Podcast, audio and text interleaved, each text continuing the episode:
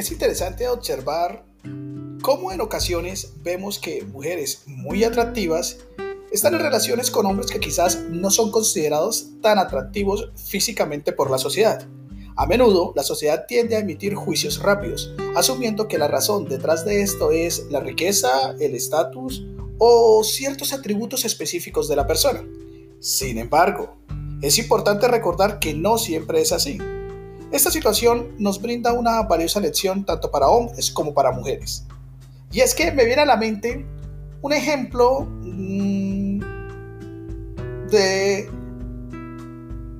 de la hermana de unos amigos,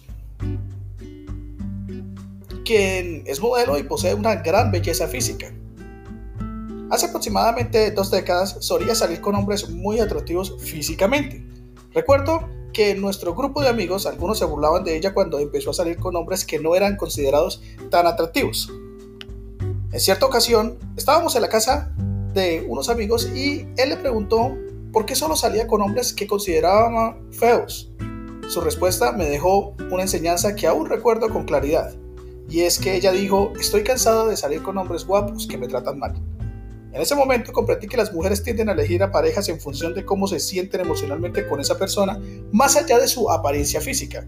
Es fundamental recordar que las relaciones se basan en la conexión emocional, la compatibilidad y el respeto mutuo, más que en la apariencia externa. Es importante no juzgar apresuradamente las relaciones de los demás y recordar que cada individuo tiene sus propias razones para elegir a su pareja.